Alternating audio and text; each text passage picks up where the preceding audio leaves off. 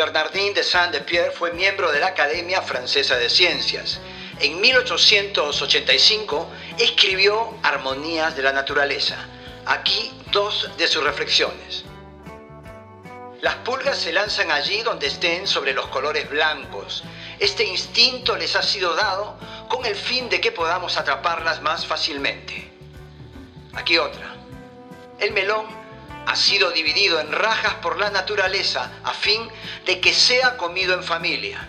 La calabaza, en cambio, al ser más grande, puede comerse con los vecinos.